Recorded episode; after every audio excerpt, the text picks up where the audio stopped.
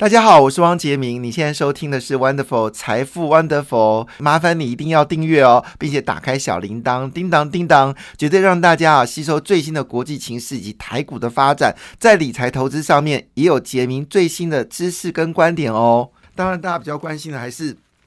呃，最关心的还是这礼拜的整个全球市场的一个氛围哦。那先报好消息，好消息是什么呢？就是礼拜五的这个。这个股市呢，看得出来，欧洲股市呢是上扬的哦。欧洲股市表现的呃，突然之间一吐闷气哦。主要原因是因为欧洲可能是已经决定要升息，但最主要事情是天然气价格呢已经开始大幅的一个回档哦。这件事非常意外，为什么呢？因为礼拜五的美国股市哦，公布了就是非农就业数据呢不好不坏啊，哈，没有没有坏也没有好。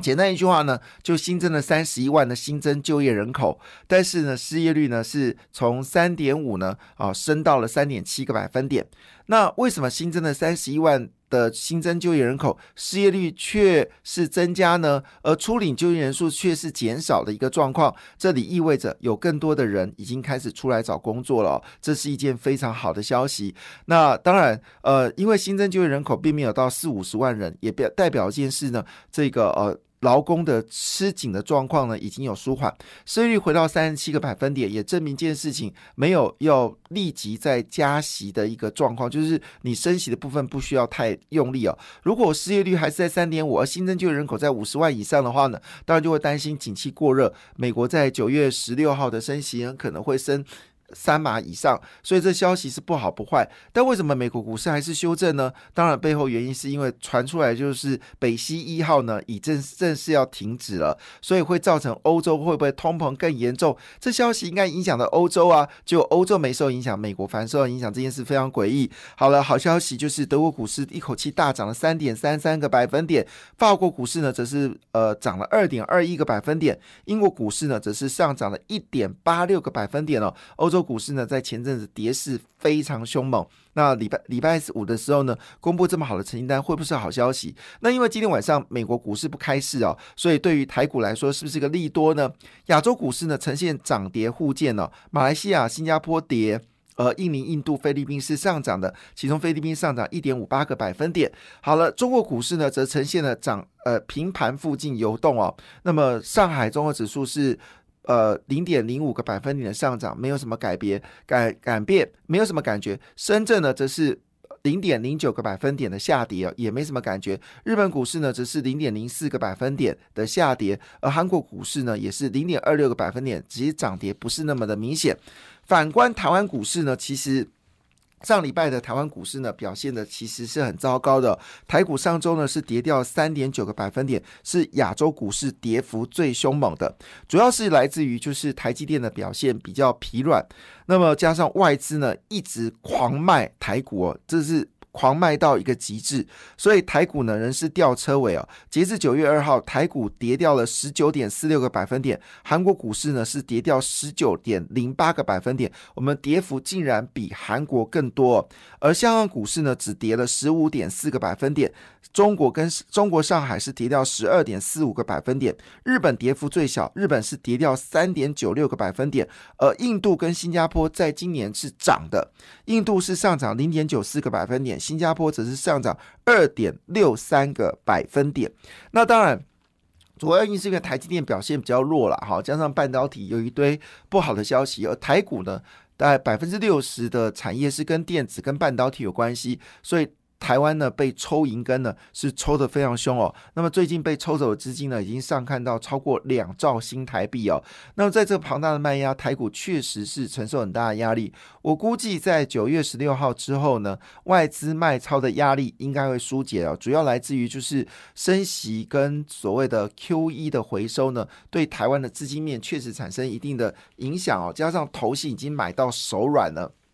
买的不多，那么加上呢，外资呢，在这个八月份呢，总共卖超了这个千亿元哦，其中最砍杀最凶的。就是所谓的呃这个金融股哦，那因为金融股这一次呢严重套牢在这个呃就是股票市场嘛，预计账面上损失已经超过八千亿新台币哦，八千亿新台币，而其中呢另外账面上这是账面上的损失啊。实质损失呢，在这个产险部分呢，损失部分呢，上看是一千亿新台币哦，使得很多产险公司呢都有倒闭风险。这些消息呢，也使得股票市场产生比较大的风险。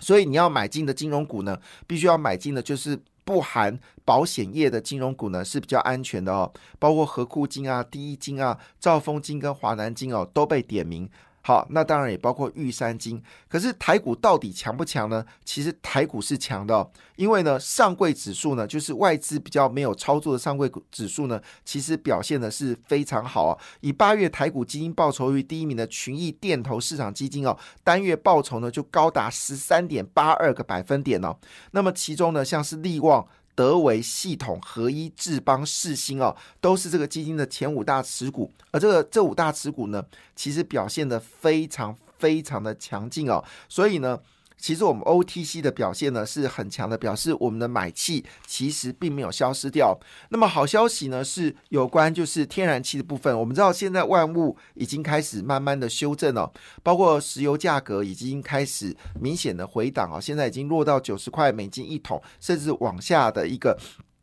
下跌哦，最近加油呢，应该慢慢有感觉到是油价呢已经连续三周下跌哦。那么今天加油，就是现在加油已经不能礼拜天加油了，因为油价是一个下跌的趋势，所以加油呢要选择在礼拜一加油，不要在礼拜天加油了。除非你真的很需要加油，礼拜天加少一点点哦。那这个礼拜呢，油价是都跌零点一到零点二元哈。那回头我们来看这个消息哦，就是呢，虽然呃。这个呃，可能北溪一号会断气哦，但是呢，整个天然气哦，在十月份的期货价格呢，已经从最高的三百五十欧元呢每千度呢，已经降到了两百一十四点六六五每千度哦，所以这个跌掉的金额呢，是大概有每每一千度呢，大概跌掉了一百一百三十六块钱哦，一百三十六块欧元。一百三十六块欧元哦，这个跌势非常大。那这个价格呢，基本上已经回到了七月二十五号价格。当然，我必须说一句话，这波天然气呢是从五十欧元每千度涨上来的，所以你可以想象最高点涨了七倍哦，确实让人家非常惊人。那现在已经修正到两百一十点六六五，而即便北溪一号断气哦，但是呢，价格还在持续的走低。但是提醒一件事情哦，因为呃，天然气其实某种程度呢，在二氧化碳部分呢，也是属于是肥料的一个主要的生产，所以肥料还会持续的减产哦。那同时间呢，二氧化碳呢也是呃做所谓的粮食，就是冷冻粮食里面很重要的一个这个呃产品哦。那么使得英国粮食安全也受到威胁哦。但是换个角度来说呢，就可以留意一下整个就是肥料减产部分呢，对于台湾的东碱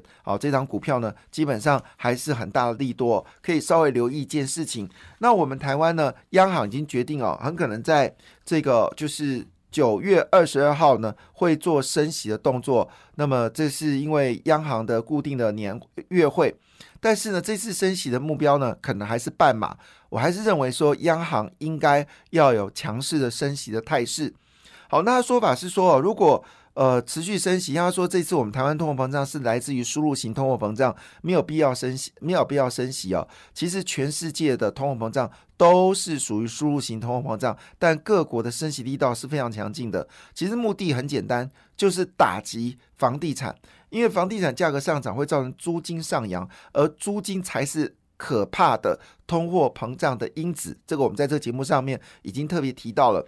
那因为事实上呢，房地产不愿意降价吧，哈，那么行库看房市呢，供过于求的压力还是很大，但是呢，买卖价格差距非常的剧烈，所以你升息呢，基本上可以压抑房地产哦，那么也是压抑租金上涨的力道，其实对台湾经济内不要忘记了，央行请记得，台湾百分之七十的经济增长是来自于内需市场，并不是来自于。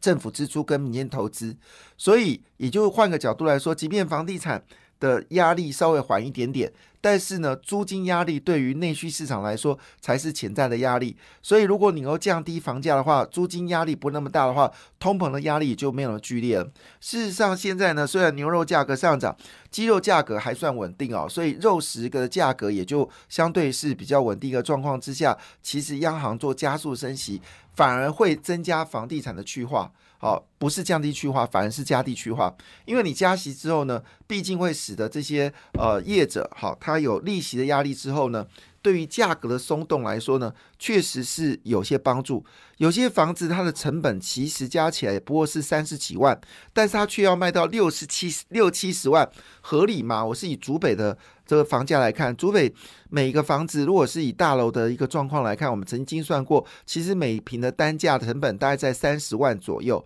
可是呢，很多房子都卖到五六十万，甚至七十万。呃，这个建商是暴利啊，哈，所以如果你今天加大建商的一个利率的压力的话，其实会加速房地产去化，正好是相反的哦。那当然，这一周的关心焦点是三件事，第一个是苹果，好，苹果概念股；第二件事是电动车；第三个当然就是我们说的。网通类股哦，那么特别是地轨卫星，那这三个主流呢会持续发酵到一阵子哦。那我们先来看哦，最近正面呃，就是根据这个呃，就是经济日报